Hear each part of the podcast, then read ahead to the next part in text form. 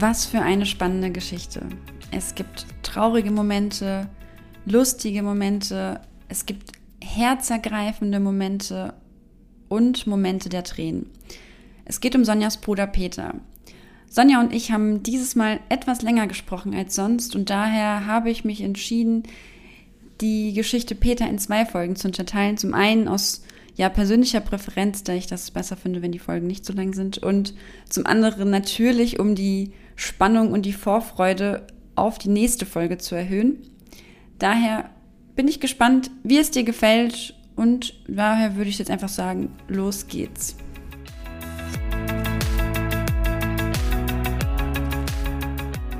Schön, dass du eingeschaltet hast zu einer neuen Folge von Schwiegerfunk. Bereits schon zu der dritten Folge. Es geht also Schritt für Schritt voran. Schwiegerfunk, das sind Sonja, meine Schwiegermutter, und ich, Jana. Und damit du dir ein Bild machen kannst hier von unserem Setting, also Sonja sitzt gerade in, in Polling in Oberbayern und ich bin hier in, in Frankfurt am Main. Ja, und mittlerweile haben wir uns, was das technische Setting angeht, auch gut eingespielt, würde ich sagen. Oder Sonja, wie siehst du das? Also ich finde, wir werden jetzt langsam zu den Profis. es wird immer besser, ich werde auch immer lockerer und äh, ich denke, wir machen das ganz gut. Vor allen Dingen das technische ähm, Equipment, äh, das haben wir jetzt richtig gut äh, im Griff. Das stimmt. Ja, liebe Sonja, wir haben es bei der letzten Folge schon angeteasert, beziehungsweise schon einige Themen angeteasert, die wir noch in der Pipeline haben. Und ein Thema davon ist dein Bruder Peter, um den es heute geht in dieser Folge. Und was ich bisher weiß über Peter ist, dass Peter dein Lieblingsbruder war und war daher, weil Peter lebt leider nicht mehr, das ist sozusagen die, die weitere Info, die ich habe. Und was ich auch bereits weiß, ist, dass du erst sehr spät erfahren hast, dass Peter und du nicht denselben Vater habt. Und jetzt bin ich mehr als gespannt, heute mehr über das Kapitel Peter in deinem Leben zu erfahren. Und ich würde jetzt auch gar nicht so groß fragen, Sonja, sondern einfach dich erzählen lassen und zu Beginn und einfach sagen, ja, starte wo du möchtest, eben mit dem, mit dem Kapitel Peter und übergebe jetzt sozusagen das, das Wort an dich, was diese Geschichte angeht. Ja, ich, da danke ich dir jetzt erstmal und äh, ich bin heute wieder eingetaucht in unsere Familiengeschichte und äh, habe auch gedacht, wie schön das ist, dass jetzt mein Sohn vielleicht auch äh, meine Freunde mal zuhören, weil es ist ja doch immer bewegend, was in einer Familie im Leben alles so passiert. Ich muss ja ein bisschen ausholen.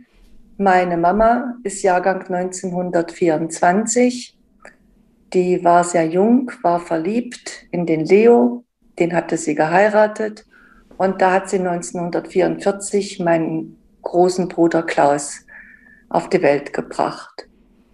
Und 1946 ist mein Bruder Peter geboren. Meine Mutter in Chemnitz mit zwei kleinen Jungs in der Hoffnung, dass ihr Mann, der im Krieg war, recht bald zurückkommt. Aber es kam nicht ihr Mann zurück, sondern es kam der Bruder ihres Mannes, der Karl. Der Karl in der Hoffnung, dort seinen Bruder und seine Schwägerin in Chemnitz zu treffen, hat halt die Witwe, also sprich meine Mama, mit zwei kleinen Jungs getroffen. Und wie das so ist, hat mein Vater die Verantwortung für die kleine Familie übernommen, hat meine Mama geheiratet und 1953 bin ich dann zur Welt gekommen. Die Jungs haben gar nicht gewusst, dass ihre Mama schwanger ist. Äh, die sind eines Morgens aufgewacht, sprich am 15. Januar, und da lag in einem Körbchen eben ein kleines Mädchen. Und so war ich der Sonnenschein der Familie, das gemeinsame Kind meiner Eltern und natürlich der kleine Nachzügler bei den Buben. Hm.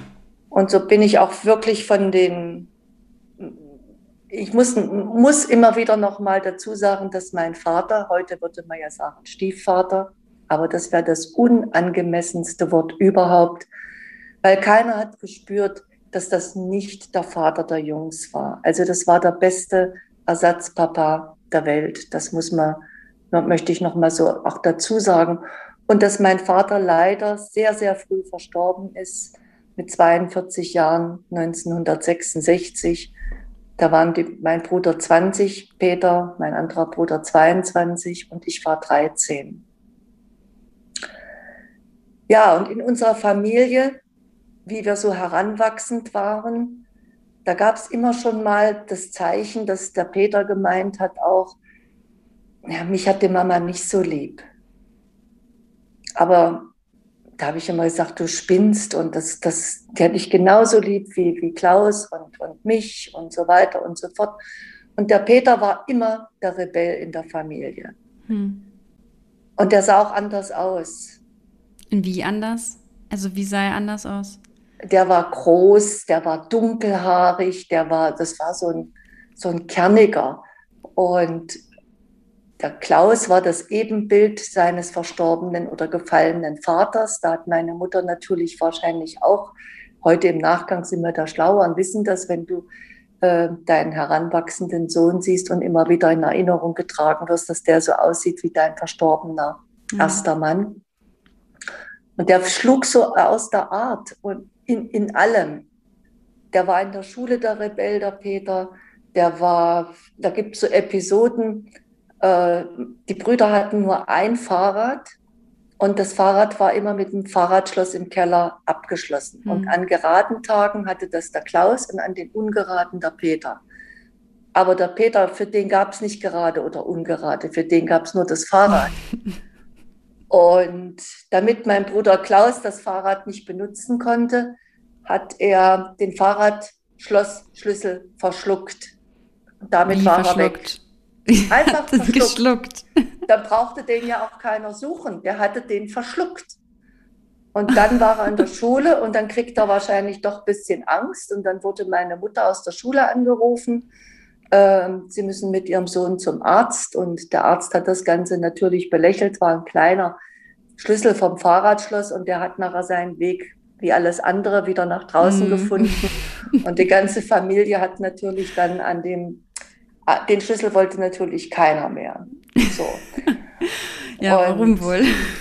warum wohl? Und die nächste Story war, aber ich war nie hellhörig. Es war halt so, wir waren zu dritt ich war besonders meinem Bruder Peter zugetan. Das war schon also eine große Liebe, eine große Bruder- und Schwesterliebe. Anders kann ich das ähm, nicht deuten. Und Warum? dann gab es mal also so eine. Was, was hatte ich so, was, hat, was, was, was fandest du so Weil der mich so verwöhnt hat. Weil der war immer für mich da. Und das war auch der Einzigste, der in der Familie nicht Sonja gesagt hat, der hat immer Sonny gesagt. Das war der einzigste. Und wenn Peter Sonny gesagt hat, das klang, ja, das war so Herzenswärme. Und das hat nur er gesagt, nur er, nicht meine Mutter, nicht mein Vater. Der Peter hat Sonny gesagt. Der Peter hat früh angefangen zu rauchen mit zwölf. Und damit er zu seinen Zigaretten kam, das sind so kleine Stories mal am Rande, da musste ich zwei äh, Bierflaschen verkaufen, also Leergut. Da gab es 30 Pfennig. Für die 30 Pfennig gab es, äh, das waren 60 Pfennig dann, zwei Bierflaschen. Da gab es fünf Zigaretten, die konnte man damals so einzeln kaufen, fünf Casino und für mich zwei äh, Gummischlangen. Das war mhm. das Größte. Fünf Casino, dann, so hieß die Zigarettenmarke, oder? Die hieß, genau, okay. Casino hieß die Zigarettenmarke. Und die gab es einzeln. Aus einer Schachtel wurden fünf Zigaretten rausgenommen in eine kleine Tüte rein und äh, der war zwölf und hat geraucht, ja. Mhm. Und damit es meine Mutter nicht riecht, hat er dann immer vor dem Badeofen gelegen und hat in den Badeofen so reingeraucht. Der zog das dann ab. Also mhm. Generationen in meinem Alter, die das heute hören, die wissen dann auch genau, wovon ich spreche. Und so waren wir immer verbunden mit Unfug, mit kleinen Geheimnissen. Äh, wir waren immer verbunden. Und der hat auch immer auf mich irgendwo mit einem wachsamen Auge aufgepasst. Und der Peter hatte sich dann sehr früh mit 17 in seine Schulkameradin verliebt und hat dann auch sehr, sehr früh geheiratet mit 18. Angelika war schwanger und aus der Verbindung äh, mit Peter und Angelika sind dann auch zwei Kinder entstanden. Die sind dann nach Berlin gegangen. Damals musste man noch zur Armee, da gab es noch keinen Zivildienst oder solche Dinge, dass man irgendwie Wehrdienstverweigerung oder so machen mhm. konnte. Das gab es ja nicht. Der Peter war zu der Zeit an der Grenze, hat er gedient in äh, Berlin und ist dann mit seiner kleinen Familie auch in Berlin gewesen. Und Halle und Berlin, heute ist es ein Katzensprung, damals kein Auto, nichts, es war eine Weltreise. Also besucht habe ich meinen Bruder, ich war zu dem Zeitpunkt 14, 15, selber pubertär und hatte mit mir zu tun. Äh, nicht besucht, aber man hat dann gehört, dass er dass sie finanzielle Schwierigkeiten hatten, mhm. dass sie, die haben eher gelebt, äh, nicht aufs Geld geachtet und äh, haben auch ein bisschen Schulden gemacht. Und ich hatte dann Jugendweihe, ich war 14 und zur Jugendweihe gab es äh, aus der Familie und Freundeskreis Geschenke. Und ich hatte 1000 Mark, also als Geschenk von, aus der Verwandtschaft und den kleinen Radiorekorder. Und ich hatte nichts weiter zu tun, als dieses Geld meinem Bruder zu schenken, damit es seiner Familie einfach mhm. besser mhm. ging. Es gab natürlich viel Ärger in der Familie. Und damals gab es dann meinen Stiefvater schon. Mein Vater war ja verstorben, als ich 13 war. Also, und da gab es eine Menge Aufregung, dass ich eben meinen Bruder und seine Frau unterstützt habe. Ich finde es heute noch richtig und mhm. egal. Ja, und das waren immer wieder Verbundenheiten, die wir hatten. Und dann bin ich, hatte ich ja, wie ich schon in meinem ersten Podcast auch erwähnt habe, bin ich meinen eigenen Weg gegangen. Ich war, wurde dann 16, 17, 18. Ich habe geheiratet. Ich mhm. bin meinen eigenen Weg gegangen. Ich wollte raus. Mein Bruder in Berlin. Und dann hat sich Peter von Angelika scheiden lassen und die blieb mit den beiden Kindern in Berlin. Angelika ist früh verstorben hm. und die Kinder sind dann bei ihrer Mama aufgewachsen. Und meine, meine Oma, die lebte, also meine Oma, die lebt, die Mutter meiner Mutter, die lebte zu dem Zeitpunkt noch in Chemnitz. Und die hat, weil sie sich immer um Peter gekümmert hat, die hat dann zum Peter gesagt, so, du kommst jetzt hierher mhm. nach Chemnitz du kriegst hier ein kleines Zimmer, wir zahlen deine Schulden und du fängst nochmal, mhm. du startest hier nochmal neu durch. Und das hat er auch gemacht. Aber jetzt nochmal zurück, das, Sonja, wie, wie alt war Peter und wie alt waren die Kinder, als ähm, Angelika verstorben ist? Ja, Peter muss, äh, ich sag mal, 25 gewesen sein mhm. und die Kinder waren fünf und vier. Noch ganz klein. Ganz klein, ganz klein, ja. Und äh, die Mutter hat dann auch das Sorgerecht bekommen, also ihre Mama, und hat dann auch die Kinder in Berlin äh, großgezogen. Das, am Ende der Veranstaltung hat das mal, das erzähle ich dann noch, auch ein gutes Ende genommen. Aber Peter war jetzt erstmal bei meiner Großmutter in Chemnitz. Mhm. In Chemnitz auch in seinem Geburtsort. Und dann hat meine Oma, wie gesagt, gesagt, hier, Schulden werden bezahlt, du startest neu durch. Und genau das hat Peter gemacht. Hat seine Frau kennengelernt, seine, hat die Gabi kennengelernt. Das war von beiden Seiten die große Liebe. Und Gabi und Peter, das waren, die waren einfach im Verbund, das war eine Einheit. Und die haben sehr, sehr schnell, ist Gabi schwanger geworden. Ich behaupte, da man hat dann gesagt, die kannten sich einen Tag und damit war das Thema Schwangerschaft auch gleich geklärt. Damit war der Jan in der Entwicklungsphase. Hm. Also ging es da, ging's da schnell, schnell. Da ging es schnell zur Sache, genau. Und dann lebte ja mein Bruder mit der Gabi und dem kleinen Jan in Chemnitz ich war verheiratet mit Rüdiger am Anfang und dann habe ich meinen Bruder schon wieder besucht. Dann gab es diese Wochen mit dem Zug sind wir dahin gefahren und dann hatte ich ja meinen geliebten Bruder wieder. Und dann war ich in der Scheidung und dann hatte ich, habe ich Gregors Papa kennengelernt und äh, dann bin ich auch mit Gregors Papa. Mhm. Also wir haben uns ständig besucht. Autos hatte keiner von uns. Wir hatten nachher den äh, 311er Wartburg, dann war das alles einfacher, aber wir haben uns ständig besucht. Also hattet und ihr dann sehr, sehr enges und gutes Verhältnis zu jeder Zeit? Sehr eng, sehr eng, zu jeder Zeit. Wir, ich war ja kinderlos und die hatten den Jan, meinen Neffen. Und dann hat mein Bruder auch zu den beiden Kindern in Berlin äh, wieder Kontakt aufgenommen und hat da auch Besuchsrechte eingefordert. Und das lief alles super familiär und, und die Kinder äh, sind auch zum Vater wiedergekommen. Also das hatte wieder alles einen mhm. guten, mhm. eine gute, das fühlte sich gut an. Und der Peter, der spielte Fußball, war leidenschaftlicher Fußballer.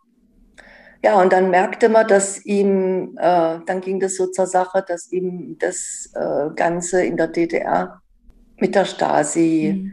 äh, mit der Ungerechtigkeit, nicht reisen zu dürfen, das Bespitzeln. Und das da hat der ja Peter dann. Der, das passt ja auch zu der rebellischen Art, die du vorher absolut, hast. Absolut, absolut.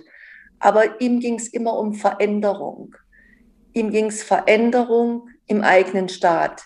Nicht Veränderung und Gehen, wie es manche gemacht haben, oder ein Ausreiseantrag, sondern er wollte in dem Land, wo er geboren ist, leben, aber unter anderen Bedingungen. Und war natürlich auch Einzelkämpfer. Und äh, meine Mutter ist am 20. April geboren. Insider werden wissen, was das für ein Datum ist. Und da hat er auch schon manchmal am 20. April in der Kneipe äh, hm. ja, was zum Besten gegeben und ist dann, was wir erst später erfahren haben, für seine politische Einstellung, die nicht DDR-konform hm. war, für seine politische Einstellung von einem Tag zum anderen verhaftet worden. Der war einfach weg. Er ist früh aus dem Haus und mein Bruder Peter war nicht mehr gesehen.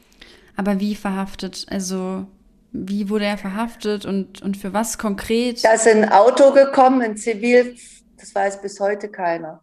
Ein Zivilfahrzeug ist gekommen und hat den eingeladen.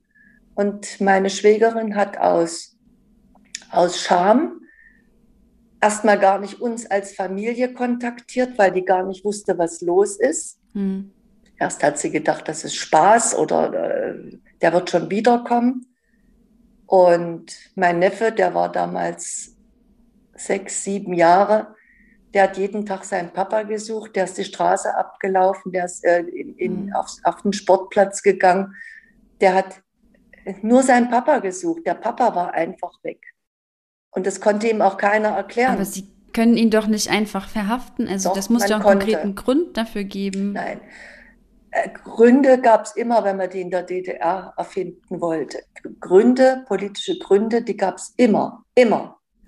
Und er ist einfach verraten worden in der Skatrunde, die er gespielt hat, in der Fußballrunde. Das waren immer die gleichen von einem seiner besten Freunde, besten Arbeitskollegen, ist dann nachweislich, der hat es ihm dann auch gesagt, nach der Wende, er hat ihn an die Stasi verraten, dass er nicht der Sozialist war, sondern dass er eben gegen die DDR äh, gearbeitet hat und, und, und, Sprüche rausgekloppt und äh, ja, und mit dem System der DDR nicht einverstanden war, dass er da, ja, und dann war mein Bruder Peter weg und wir wussten vielleicht sechs Wochen nichts, mhm. nichts.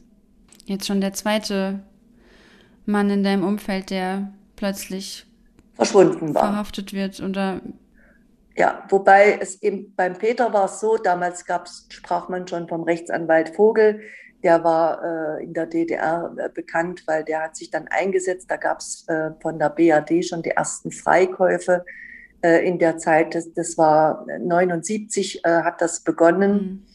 Und äh, da gab es schon die ersten Freikäufe das sind ja Sachen, die wollte mein Bruder nicht. Mein Bruder wollte weder alleine noch mit Familie in die BRD auswandern. Der wollte in seinem Staat hm. Gerechtigkeit.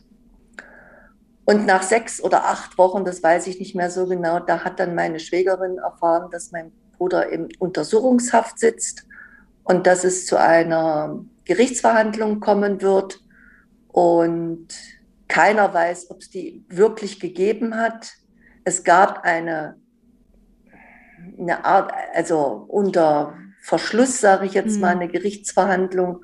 Und da wurde der vom sozialistischen Gesetz und was weiß ich verurteilt zu äh, drei Jahren und sechs Monaten Bautzen. Bautzen drei war Jahre und sechs und Monate. sechs Monate. Bautzen. Bautzen. Bautzen war das Gefängnis in der DDR für politisch Gefangene, so wie Hoheneck für die Frauen für politische Gefangene war. Also das mhm. war Straflager, so konnte man das nennen. Und ich kann mich erinnern, ich, war ein, ich hatte einen Führerschein zu der Zeit, meine Schwägerin äh, nicht. Auch kein, die hatten auch kein eigenes Auto. Und dann ist, hatte meine Schwägerin in Bautzen ich sag mal, nach einem halben Jahr die mhm. erste mhm. Besuchserlaubnis, äh, ihren Mann zu nach sehen. Nach einem halben Jahr erst. Oh Gott. Mhm.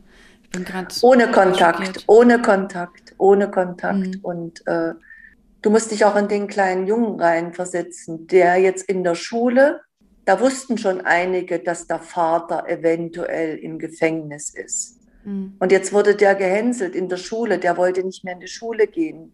Ähm, heute würde man das Wort hänseln, das ist so ein DDR-Wort, das fällt mir jetzt gerade auf, äh, Mobbing, also hat mhm. man mit dem Jan betrieben. Und äh, der hat ja eigentlich an seinen Vater geglaubt, denn der hatte einen guten Vater. Und jetzt war der plötzlich weg. Und in der Schule sonderten sich äh, Klassenkameraden ab, Familien sonderten sich ab.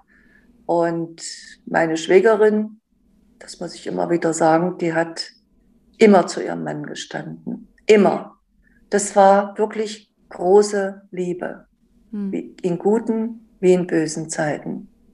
Ja, und dann hat meine Schwägerin uns angerufen, hat gesagt, dass sie eine Erlaubnis hat, also eine Besuchserlaubnis in Bautzen. Was war denn Bautzen für ein Gefängnis? Weil also wurden da jetzt dann alle politischen politisch Gefangene und äh, Mörder, da war alles. In Bautzen war alles. Aber vor allen Dingen politisch und eben, äh, ich sag mal, da waren jetzt hier nicht so Kleinverbrechen oder sowas, da ging es schon richtig zur Sache. Also mhm. Bautzen äh, und wer in Also politische, politische Gefangene wurden gleichgesetzt mit Mördern, oder wie kann man sich das vorstellen? Alles, wenn, wenn nicht sogar, wenn nicht sogar teilweise in einer Zelle. Ich werde dir gleich äh, eine Geschichte erzählen. Ja, und wir haben dann äh, das war unser erster Besuch in, im Gefängnis Bautzen, meine Schwägerin und ich. Der Junge durfte ja nicht mit rein und wir hätten es auch, glaube ich, nicht gewollt, dass der Junge unter diesen Umständen seinen Vater sieht.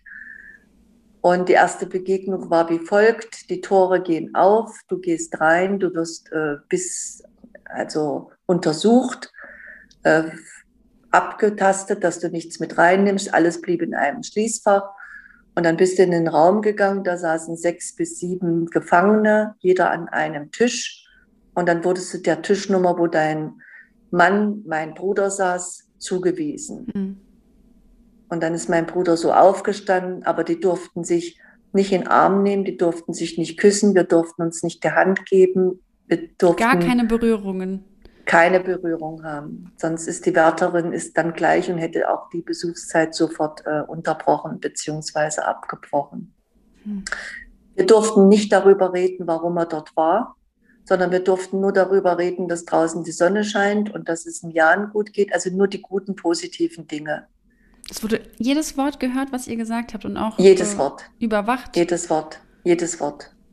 Und wenn du irgendwas gesagt hast, was zum äh, zu dem Fall oder dass wir draußen irgendwas machen oder dass wir ihn unterstützen wollen oder dann wurde das Gespräch und dann gab es Verwarnungen und äh, oder Abbrechen, so wie das im Fernsehen siehst. Es ist mhm. tatsächlich so gewesen. Und äh, dann hat, äh, das war so ein, ist eine Episode von unserem Besuch, dann sagt äh, mein Bruder zu mir, Sonny, du gehst jetzt mal vor, da war so eine Art Kantine und dann holst du jetzt drei Stück Kuchen und eine Kanne Kaffee. Das musst du mal bezahlen, das hat nicht viel Geld gekostet. Aber der dir jetzt den Kuchen gibt, das ist ein dreifacher Frauenmörder. Kannst du dir mal genau angucken. Und dieser dreifache Frauenmörder, der steht da und fragt mich, was es denn sein darf. Und du dir verschlägt die Sprache, Mhm. weil du denkst, wie kann so ein gut aussehender Mann drei Frauen umgebracht haben? Ja, und dir zieht's gleich die Beine weg, weil du denkst, wo bin ich hier? Was mache ich hier? Und dann nimmst du den Kuchen und mit zitternder Hand eigentlich möchtest du gar nichts essen. Ich wollte gerade sagen, der, der Appetit hat man wahrscheinlich auch dann nicht mehr. Nein, aber es, es ging nur darum, dass man sich Komfort vernünftig verhält, damit Mhm. man den nächsten Besuch wieder kriegt. Mhm. Das war unser wichtigstes Ziel. Und meine Schwägerin, sie hat es immer geschafft. Ich hatte Todesängste, aber sie hatte immer ihren 50-Mark-Schein so klein in der Zuckerdose, dass wenn sich mein Bruder den Zucker aus der Dose genommen hat und hat den in Kaffee eingerührt, den ersten Schluck Kaffee getrunken hat, immer einen 50-Mark-Schein im Mund hatte. Jetzt bist du schon am Ende der Folge angekommen. Wie es mit dem 50-Markschein weiterging, wie Peter diesen immer und immer wieder vor den Aufsehern verstecken konnte, wie sich die Zeit nach dem Gefängnis für Peter gestaltete und natürlich, wie Sonja erfahren hat, dass Peter und sie nicht denselben Vater haben, erfährst du in der nächsten Folge. Du möchtest noch mehr über Schwiegerfunk erfahren? Dann schau gerne auf Instagram vorbei. Wir freuen uns. Bis zum nächsten Mal. Alles Gute.